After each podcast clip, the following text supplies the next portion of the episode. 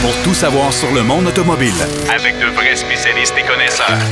Bienvenue à Derrière le volant.net Avec Jacques DM. Salut tout le monde, bienvenue à l'émission Derrière le volant. J'espère que vous avez passé du bon temps, une belle, une belle semaine. Euh, vous savez que le salon euh, de l'auto de Montréal s'est terminé avec une hausse de, 40, de 14 euh, par rapport à l'an dernier. C'est une sacrée bonne nouvelle. Donc, le Salon de l'Auto de Montréal n'est pas mort. Ça, c'est euh, encourageant pour l'organisation. Marc Bouchard va nous présenter aujourd'hui son essai du Mazda CX-50 et on va faire une petite allusion, bien sûr, euh, au nouveau CX-70 qu'on nous a présenté cette semaine. ne réveillez pas personne autour de vous. appelez pas votre mère pour dire qu'on va en parler c'est pas très euh, c'est pas très intéressant.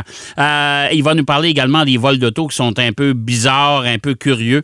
Parce qu'on est dans la vague des vols d'automobile, bien sûr, on en parle beaucoup par les temps qui courent. Denis Duquet, lui, va nous parler d'un des pères de la Corvette. Ouais, quelqu'un qu'on connaît peu, mais pourtant qui a fait beaucoup pour cette voiture si populaire encore aujourd'hui. Mais d'entrée de jeu, on va parler de véhicules électriques. Euh, avec le Volvo XC40. On va parler euh, également euh, des couleurs, ouais, des couleurs d'automobile. C'est assez, assez spécial avec notre ami Pierrot Fakin. Salut mon cher Pierrot. Oui, salut Jacques. On, s'en est remis un peu hein, du salon parce que. Ouais, ouais. Il y, a, eu beaucoup de monde. Quand même, 177 000 visiteurs dans, dans 10 jours, c'est beaucoup. C'est bon. C'est très bon. Très impressionnant, franchement. J'étais agréablement surpris de voir que au Québec, on aime encore l'automobile. Ah oui, oui. Et derrière le volant, on est installé là-bas au salon et puis ça a été. Euh, ça a été pas mal intéressant. Et chose surprenante et surtout encourageante, il y a beaucoup de monde qui nous connaissent, hein, mon cher? Ah oui, oui, absolument. Les gens s'arrêtaient, puis ah ouais, on écoute votre radio, on écoute le podcast, on, est sur toutes les plateformes. Hein, ben oui, tout à fait, tout à fait. C'est bon signe, c'est encourageant. Bon, Volvo XC40 recharge la, version du XC40, mais tout électrique. Euh, tu vas nous en parler brièvement. Euh, surtout de la recharge. Il porte bien son nom parce que ça n'a pas été un cadeau, ça. Hein? Oui, recharge, oui. fais bien de le souligner, Jacques, parce que, écoute, je l'ai eu, Volvo XC40 Recharge, il s'appelle, le modèle 2024. Euh, il n'y a pas énormément de changements par rapport au niveau de l'aspect extérieur, l'aspect physique. Le XC40, on le connaît, il existe depuis quelques années déjà. Mais c'est surtout au niveau de la recharge. Et moi, je l'ai eu une semaine qui a fait quand même froid. Il n'y en a pas eu beaucoup cette année ici à Montréal, mais il a fait froid la semaine euh, que je l'ai eu. Et euh, dès le départ, quand j'en ai pris possession, bon, il était chargé à 78 et euh, ça me donnait une, euh, autonomie de 290 km heure. Euh, c'est-à-dire kilomètres. 290 km. C'est pas beaucoup, ça? Et c'est pas énorme à 70% Si je fais une règle de 3 à 100 j'aurais normalement, je devrais avoir 371 km. Volvo l'affiche à une autonomie de 359 km. Donc 360 à 371 à 100 je me dis, on n'est pas loin. Mais là, ça, c'est dans des conditions idéales. OK? Moi, ce que, ce que j'ai eu à 78% et 290 km, il faisait moins 4. Euh, mais c'est pas encore bien froid, là là. C'est pas très froid, non. Moins 4, c'est pas froid. Et, c'est un peu ça l'enjeu avec, avec les, voitures électriques. Là, j'entends tout le monde dire Ouais, c'est pas vrai, c'est ci, c'est ça. Si vous restez en ville, vous n'avez pas de garage, vous ne pouvez pas préchauffer la batterie et le véhicule et qu'il y a des bornes ici et là, un peu partout. Là, euh, il n'y en a pas une tonne des bornes. Et les bornes sont placées, on le sait, sur les trottoirs, pas loin de la rue, hein, juste à côté de la rue. S'il y a eu une bordée de neige et qu'on ne peut pas stationner parce qu'il déneige, bon, on ne peut pas recharger. Euh, si la, neige n'a pas été bien déblayée, comme c'était le cas sur la rue Masson, pas loin de où ce que je reste, écoute, il y avait des, des bancs de neige qui faisaient peut-être deux pieds de haut vis-à-vis les bornes de recharge. Est-ce que les gens de les bornes de recharge ne peuvent pas avoir une entente avec la ville de les faire nettoyer de façon convenable qu'on puisse stationner et recharger notre véhicule? Si les bornes de recharge, Jacques, étaient dans un stationnement, euh, un air ouverte, bien débrayé, euh, bien entretenu, comme les, les, bornes de Tesla qui sont dans des, des stationnements et tout ça. Là, je n'aurais pas grand-chose à dire si tout est bien entretenu. Mais là, ça devient euh, de plus en plus difficile à recharger. Oui, puis mais l'autre affaire, là, Pierrot, il ne faut pas que tu oublies, c'est toi, tu demeures au centre-ville de Montréal.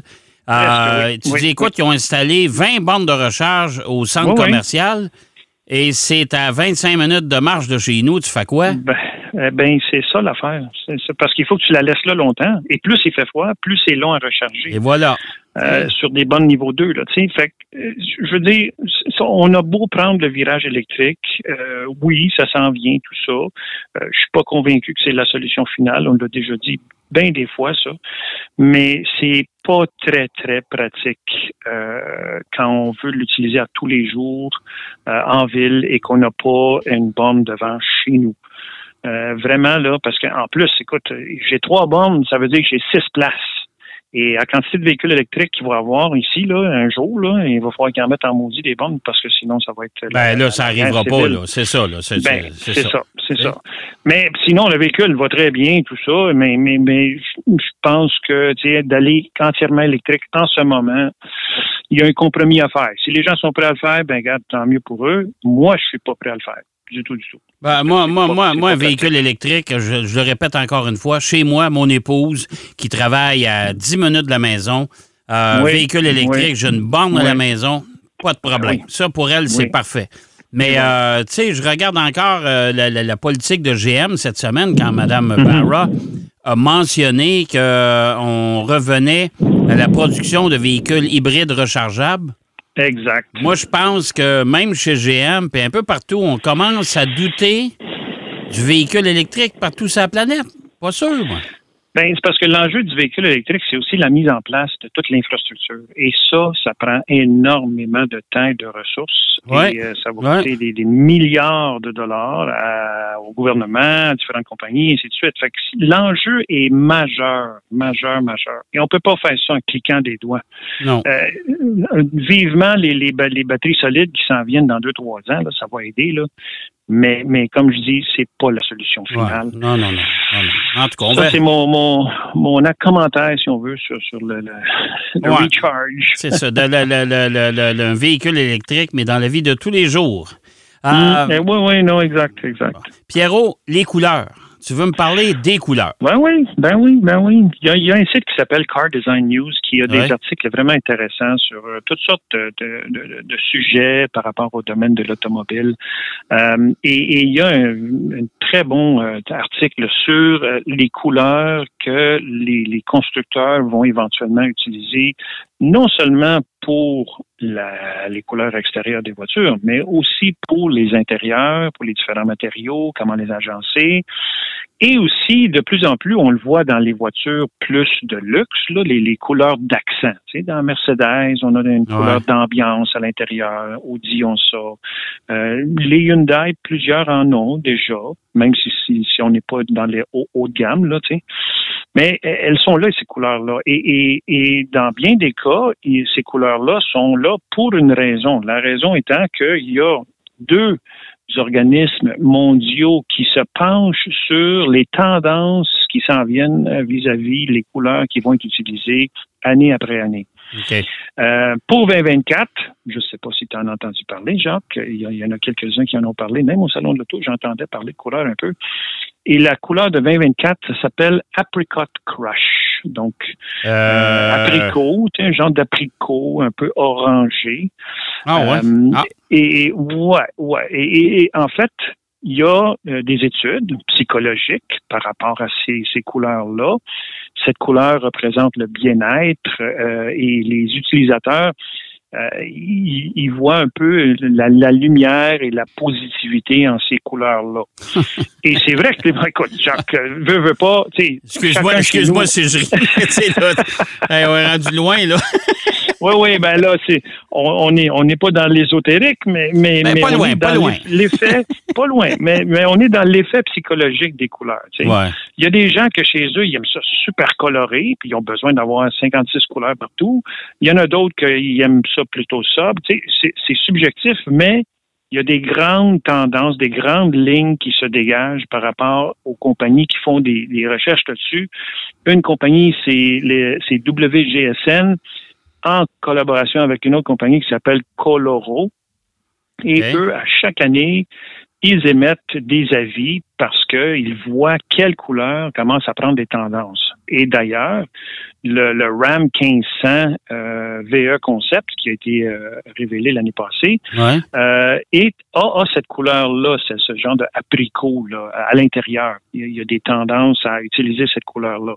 Le Hyundai 7 Concept, même chose. L'intérieur, il y a des effets avec cette couleur-là, mélangé aussi avec une couleur qui ressemble à une couleur de lavande. Ça, c'était en 2023. Euh, Taycan l'utilise aussi.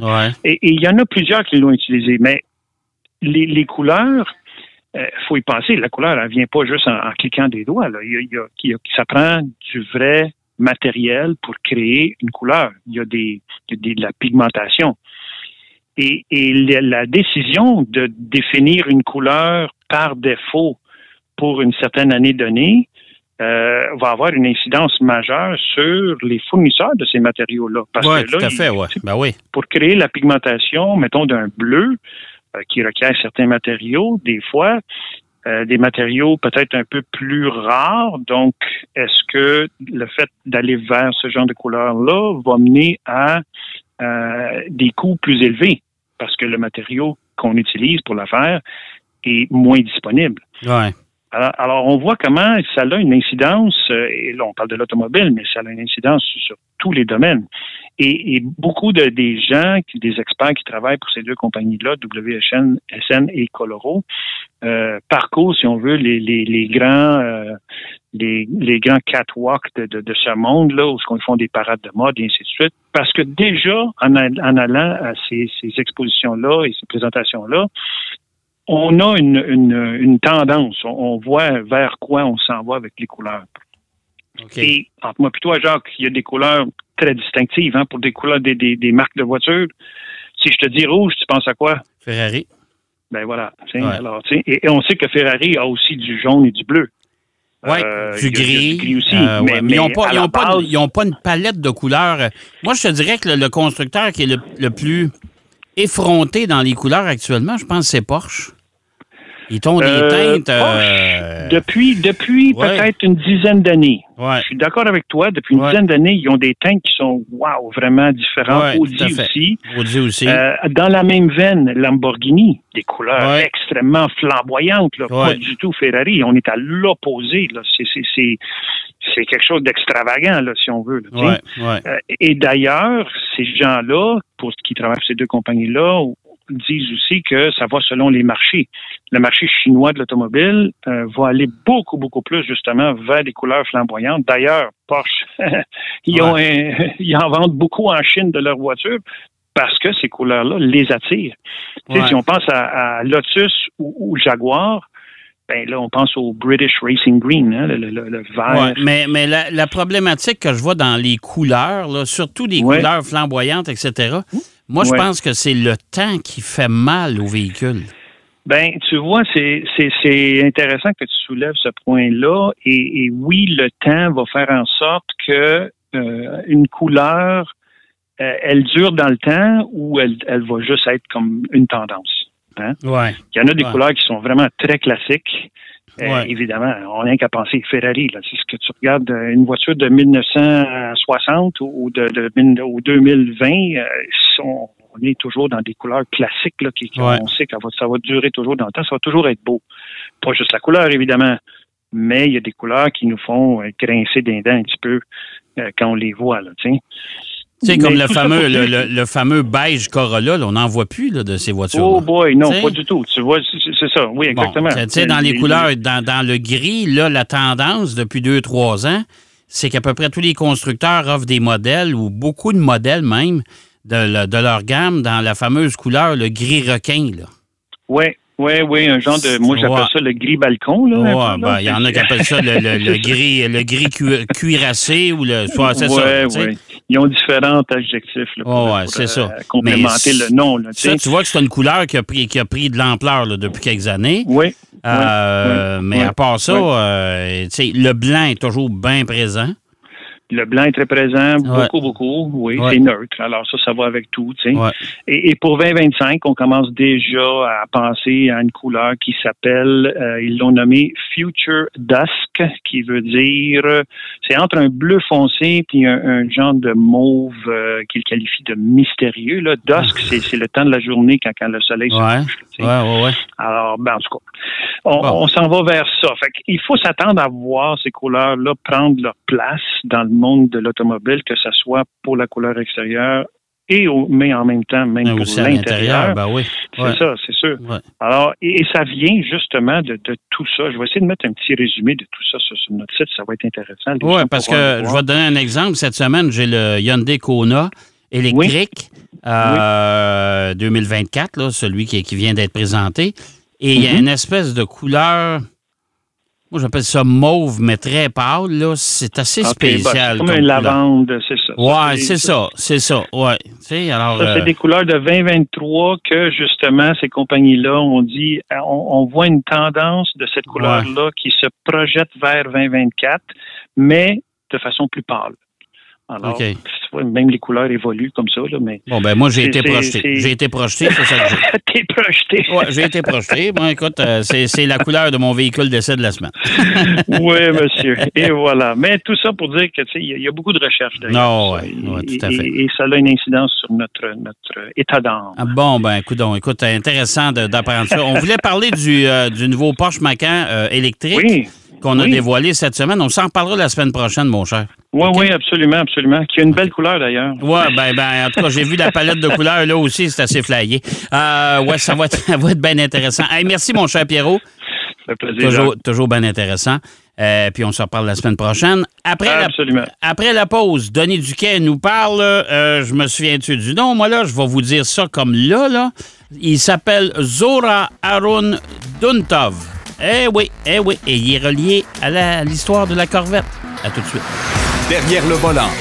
De retour après la pause. Pour plus de contenu automobile, derrière le volant.net.